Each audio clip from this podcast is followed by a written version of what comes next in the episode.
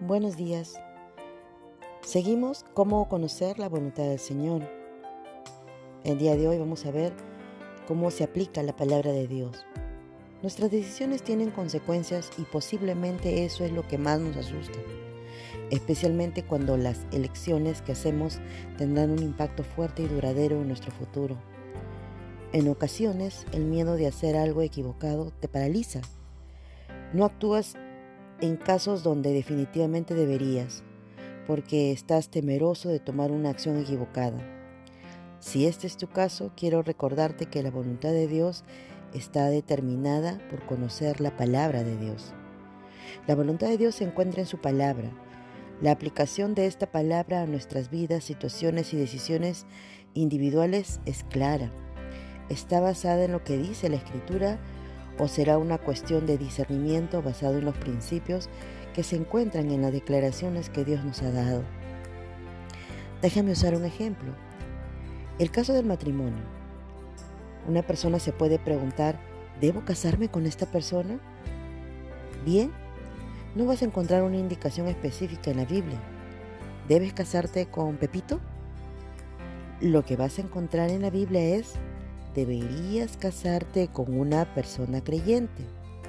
En realidad, tú debes hacerlo. Como creyente no tienes otra opción. Como dice en 1 Corintios 7 del 8 al 9, digo pues a los solteros y a las viudas que bueno les fuera quedarse como yo, pero si no tienen don de continencia, cásense, pues mejor es casarse que estar quemándose. Entonces vemos en este pasaje cómo se aclara, ¿no? La Biblia habla sobre las viudas, sobre los solteros, ¿no? Enseñan que es mejor casarse, pero en el Señor. Consecuentemente, como un creyente no, eh, no me debo casar con una persona incrédula. Eso me haría estar en yugo desigual. Y esto nosotros como creyentes lo sabemos bien. Es un ejemplo, por ejemplo, ¿no? Y en base a eso uno toma su decisión. Proverbios 3, 5, 6 dice, Fíate de Jehová de todo tu corazón y no te apoyes en tu propia prudencia.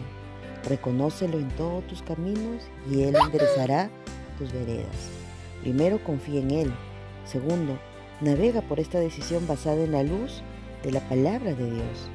Si en lo profundo de tu corazón tu deseo es agradar a Dios, confía en Él y ten la seguridad que Él dirigirá tu camino. No te paralices por lo que no sabes, Camina a la luz de lo que sabes, que es la palabra de Dios. Y lo mismo sucede, hermanos, queridos, en la palabra de Dios están los principios, ¿no? A los cuales yo me puedo aferrar para poder ser obediente a la voluntad del Señor. Hay principios sobre la crianza de los hijos, principios sobre el matrimonio, principios sobre la economía. Cuando yo no cumplo estos principios, es cuando empieza a haber un quiebre en mi hogar, ¿no? En la palabra de Dios está todo lo que tú necesitas saber para poder ordenar tu casa, tu vida, tu familia, tus hijos, tu futuro.